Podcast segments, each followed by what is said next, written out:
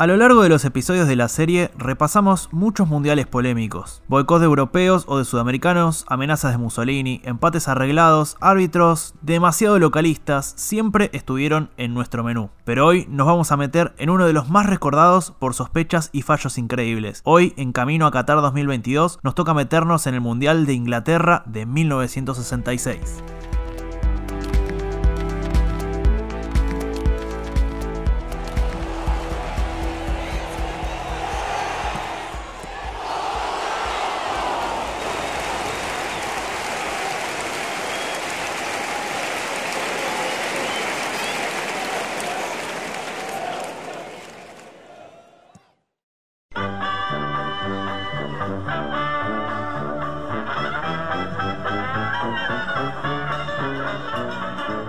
Como en cada edición, la octava cita mundialista comenzó algunos años atrás con la elección de la sede. Después de disputarse en Chile en 1962, el Mundial debía volver a Europa y el 22 de agosto de 1960 se reunió el Congreso de la FIFA para determinar dónde. Tres candidatos presentaron sus propuestas, Inglaterra, Alemania y España. El país ibérico retiró su candidatura y, de esta manera, la votación se redujo a los ingleses y los alemanes. Los primeros obtuvieron 34 votos y los segundos 27, y así, el país origen del fútbol iba a recibir por primera vez el torneo más importante. Se dice que parte de la elección de Inglaterra se debió a las presiones del presidente de la FIFA, que era inglés, Stanley Rose, ex soldado de la Primera Guerra Mundial. La excusa oficial que en 1963 se iban a cumplir 100 años de la Asociación Inglesa de Fútbol. Se mantuvieron los 16 cupos, que debían repartirse entre las federaciones. Inglaterra obtuvo un cupo por ser sede, Brasil por vigente campeón, y después nueve fueron a Europa, tres a Sudamérica, una a Norteamérica y originalmente una a disputarse entre Asia y África. Sobre este último hubo muchos problemas que vamos a retomar más adelante. Pero vamos a comenzar por Europa, que ya era de los más estables y la relativa normalidad que se había alcanzado en las últimas eliminatorias se mantuvo para esta cita mundial. 32 selecciones anotadas en la UEFA se repartieron en 9 grupos de 3 o 4 países en los cuales se enfrentaron entre sí y el mejor de cada uno obtuvo un cupo, al igual que como se disputa ahora con algunas diferencias de quienes obtienen el cupo y la cantidad de, de países por grupo, pero el formato era exactamente el mismo ya. En el caso de que hubiera empate de puntos en la primera colocación, todo se definiría por desempate. En principio, Alemania Federal, Francia, Portugal, Suiza, Hungría, la Unión Soviética e Italia lograron vencer con relativa facilidad en sus zonas, pero Bélgica y Bulgaria le ganaron ambos partidos a Israel y debieron disputar un desempate. En ese desempate ganaron un partido cada uno y todo se terminó definiendo 2 a 1 en Italia en diciembre de 1965, dándole la clasificación a los búlgaros. Luego del partido, una llamada interesante es que hubo denuncias de que el defensor Largov de Bulgaria había actuado dopado, pero como el reclamo fue hecho tarde, finalmente fue desestimado, no comprobándose nunca que Bulgaria hubiera clasificado gracias al doping. Dentro de todos estos grupos que hemos ido mencionando, vale la pena algunas de las grandes excepciones como Checoslovaquia, Yugoslavia y Holanda que hicieron pésimas eliminatorias y estuvieron eliminados ya de este Mundial de 1966. La última zona fue la más rara, donde debían jugar España, Irlanda y Siria, pero que los sirios se bajaron en protesta por una situación en la eliminatoria de África y Asia que como mencionó se vamos a meternos más adelante, lo cual determinó que todo se definía por un partido de ida y vuelta entre España e Irlanda. Ganaron uno cada uno y finalmente en noviembre del 65 en Francia se terminó disputando un desempate que terminó ganando España clasificando también a Inglaterra 1966. Ya para ese entonces en Conmebol ya estaban inscritas las mismas 10 selecciones que en la actualidad y por primera vez todas participaban en la eliminatoria. Como Brasil ya tenía este cupo asegurado por haber sido el vigente campeón, las tres restantes se repartieron en tres grupos de tres seleccionados, a fin de determinar un cupo por cada uno. Uruguay venció fácil a Perú y Venezuela y Argentina hizo lo propio contra Paraguay y Bolivia, mientras que el grupo restante, Chile y Ecuador, debieron disputarse un desempate que justamente ganó la Roja 2 a 1 y Colombia quedó en el fondo. Por el lado de las eliminatorias de CONCACAF constó de varias fases para determinar a un único clasificado. Nueve selecciones se repartieron en tres grupos donde México, Jamaica y Costa Rica avanzaron a una ronda final para ganar sus zonas. En el camino habían quedado Estados Unidos, Honduras, Antillas Neerlandesas, Cuba, Surinam y Trinidad y Tobago. En el grupo final, una muy superior selección mexicana ganó sus tres partidos y empató uno y se clasificó a Inglaterra 1966. Y ahora sí, para cerrar este compendio de las eliminatorias, nos vamos a meter en la zona de la polémica, porque Asia y África jugaban eliminatorias muy parecidas a la de Oceanía en la actualidad que es que disputaban sus eliminatorias adentro, pero la selección ganadora no clasificaba directamente, sino que debía jugar un repechaje. En este caso, el ganador de Asia y el ganador de África iban a disputar un solo cupo de clasificación al Mundial. Para que se den una idea, en África originalmente había anotadas 16 selecciones, de las cuales el Congo se, no, no pudo disputar por errores en la inscripción y de esas 15 debían disputar entre sí una zona de grupos, luego una zona eliminatoria para terminar a uno que jugara un repechaje. En protesta porque los africanos consideraban que debían tener su cupo asegurado, no se presentaron, se bajaron las 15 selecciones y así de esta manera todo quedó a definirse en Asia. Asia por su parte tenía como invitado a Sudáfrica por motivos políticos que finalmente fue apartado de las eliminatorias por el apartheid, Filipinas que se inscribió pero por errores en la inscripción tampoco formó parte de la eliminatoria y Corea del Sur que en solidaridad con los africanos se bajó también de la eliminatoria. De esta manera, de los 21 inscritos originalmente, Corea del Norte y Australia fueron los únicos que disputaron jugando partidos de ida y vuelta en Camboya en 1965. Corea del Norte ganó 6 a 1 y 3 a 1 y así se clasificó a su primer mundial en su historia. Como estamos viendo y seguimos viendo a lo largo de este episodio, Inglaterra en 1966 fue el primero en muchas cosas. Quizás lo más célebre es que fue el primer mundial con una mascota oficial, Willy, que era un leoncito vestido con la bandera de Gran Bretaña. Además también fue el primero en ser televisado en color y el primero con himno oficial tomado por FIFA, que ya escuchamos al principio de este episodio, luego de aquel extraoficial que también habíamos repasado en el capítulo de Chile. Pero además, una de las historias para contar sucedió fuera del campo de juego, ya que también fue la primera vez que robaron el trofeo Jules Rimet, el antiguo trofeo para el campeón del mundial. Esta copa estaba siendo expuesta en Westminster cuando la sustrajeron a meses del comienzo del torneo.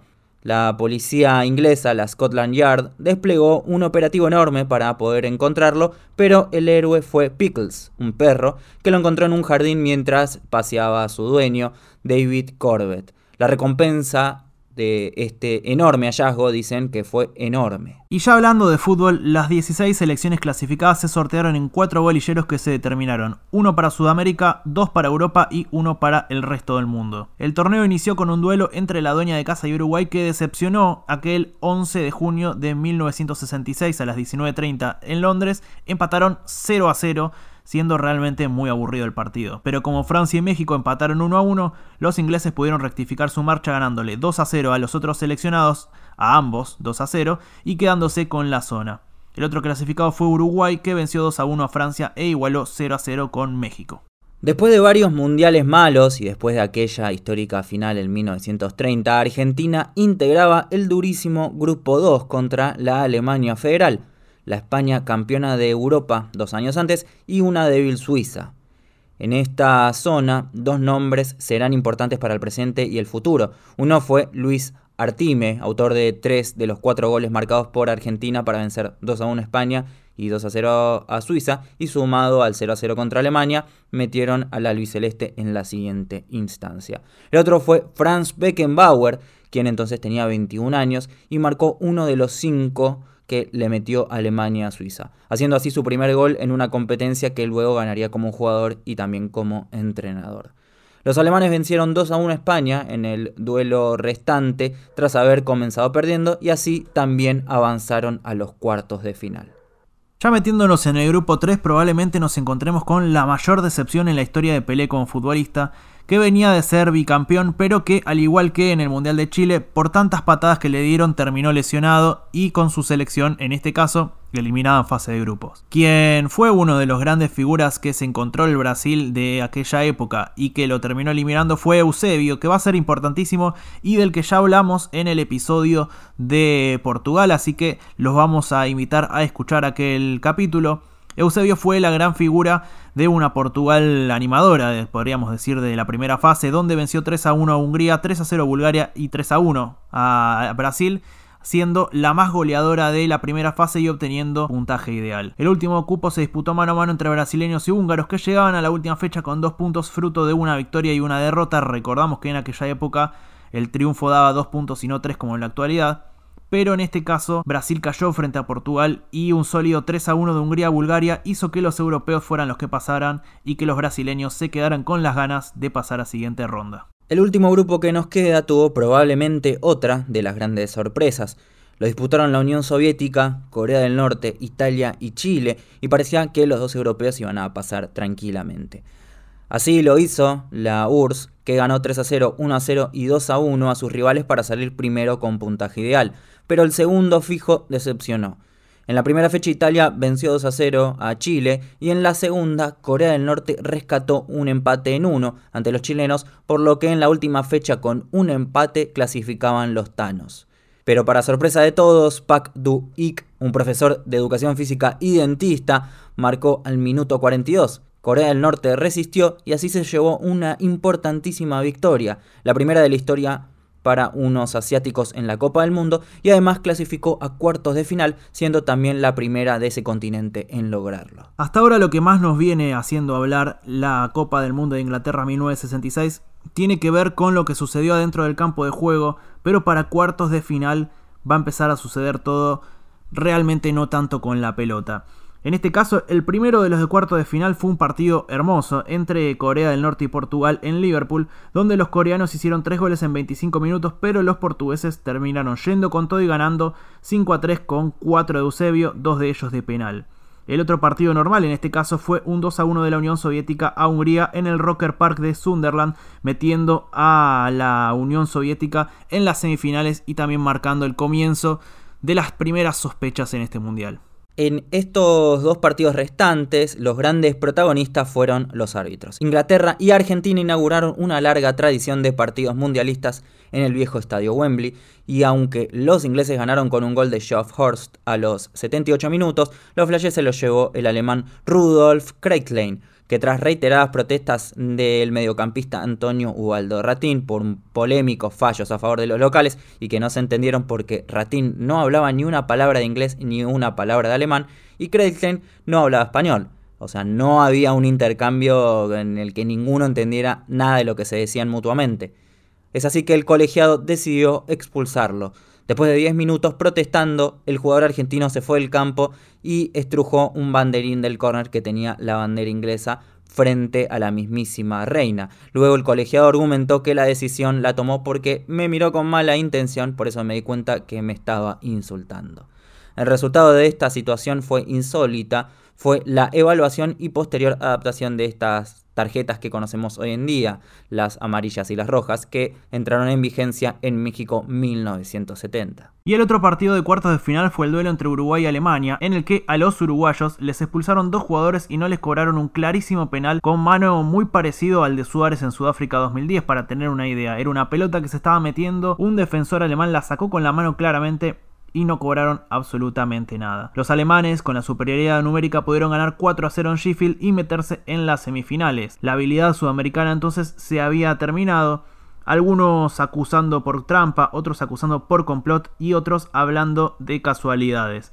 Vamos a hablar de casualidades justamente porque en el partido de Inglaterra fue beneficiado frente a Argentina, el árbitro era alemán, en el partido donde Alemania termina siendo beneficiado era inglés y ahí es donde surgen la mayoría de las suspicacias que en el rigor de los datos terminan clasificando con errores groseros a ambas selecciones europeas a las semifinales. Las semifinales terminan arrojando resultados idénticos. Alemania Federal e Inglaterra vencen por 2 a 1 a la Unión Soviética y a Portugal respectivamente.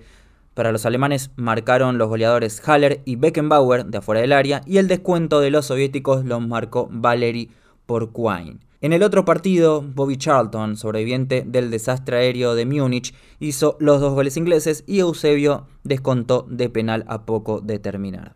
El tercer puesto se disputó el 28 de julio en el viejo Wembley. Eusebio de penal otra vez puso el 1 a 0 a los 12 minutos, pero Malofeyev lo empató a los 43. A los 89, José Torres hizo el 2 a 1 y los portugueses se quedaron con el tercer puesto, siendo el segundo debutante en quedar tercero luego de Alemania en 1934. Y finalmente la final tuvo lugar el 30 de julio del año 1966 en el viejo estadio de Wembley ante más de 97.000 espectadores y con una intensa lluvia como suele caracterizar el clima en Londres. Haller puso el 1 0 de Alemania a los 12 minutos, pero Hurst a los 18 lo empató. En la segunda mitad, Peters puso el 2 1 a los 78 y cuando parecía que los ingleses eran campeones, Weber capturó un rebote en el último minuto y lo empató mandando todo a la prórroga. El árbitro Gottfried Dienst de Suiza había tenido durante todo el tiempo regular una actuación malísima, dando por ejemplo un tiro libre en una jugada que no había infracción, que luego derivó en uno de los goles alemanes. Sin embargo, lo más polémico y lo que aún se recuerda de este mundial fue lo que sucedió en el tiempo extra, cuando al minuto 101 Hurst remató el arco, la pelota dio en el travesaño, picó en la línea y se fue. La pelota no ingresó y como prueba de eso los alemanes le mostraron al árbitro que estaba marcado por una línea de cal del rebote en la línea. Sin embargo, Dienst lo dio como válido para el 3 a 2 para los ingleses. Esta es una de las jugadas que más se ha revisitado en los últimos años cuando se empezó a hablar del VAR diciendo que si hubiera habido VAR en aquella época este gol no hubiera sido convalidado y siendo uno de los grandes ejemplos quizás de situaciones insólitas o de fallos arbitrales graves dentro de un mundial de fútbol, en este caso porque había sucedido en una final. Finalmente Hurst en el segundo tiempo extra terminó marcando el 4 a 2 que sería final para que con un gol fantasma Inglaterra se lleve su copa, lo que para sorpresa de muchos que quizás no están metidos en los trofeos fue la única copa ganada por Inglaterra en su absoluta historia como selección. Expulsiones extrañas, goles fantasmas, faltas mal concebidas y múltiples errores arbitrales mancharon una vez más al máximo trofeo del fútbol de selecciones. Sin embargo, la historia de Eusebio, la última volada de Levi Ayin en un mundial o los primeros pasos de Franz Beckenbauer son algo positivo que se desprende de este octavo mundial. Resta hablar del balón oficial que recibió el nombre de Challenge 4 Star, fabricado por la empresa inglesa Slanger que fue el primer esférico fabricado por una multinacional y el último antes de que Adidas agarrara el monopolio de las pelotas que se sostiene hasta la actualidad. Y hasta acá un nuevo episodio de Camino a Qatar 2022. Hemos repasado lo que sucedió en Inglaterra 1966 y de a poco nos vamos acercando a los mundiales más modernos. Ya tenemos tele a color, ya tenemos transmisión por casi todo el mundo, ya tenemos algunas imágenes claras de los goles, así que de a poquito vamos llegando a la modernidad para acercarnos justamente a Qatar 2022. Los invitamos a seguirnos en absolutamente todas nuestras redes sociales. Estamos como a dos toques podcast en Instagram, en Facebook. También nos pueden encontrar en todas las plataformas digitales para escuchar este y todos los episodios de Camino a Qatar, los perfiles, los episodios eh, tradicionales de a dos toques y absolutamente todo el contenido que subimos. Estamos en esta plataforma y en todas las que se puedan imaginar. Los invitamos también a que nos comenten, que nos digan qué les pareció este episodio, qué mundial tienen ganas de escuchar o si quieren escuchar alguna historia en particular para que nosotros hablemos en un futuro. Muchas gracias y un abrazo a todos.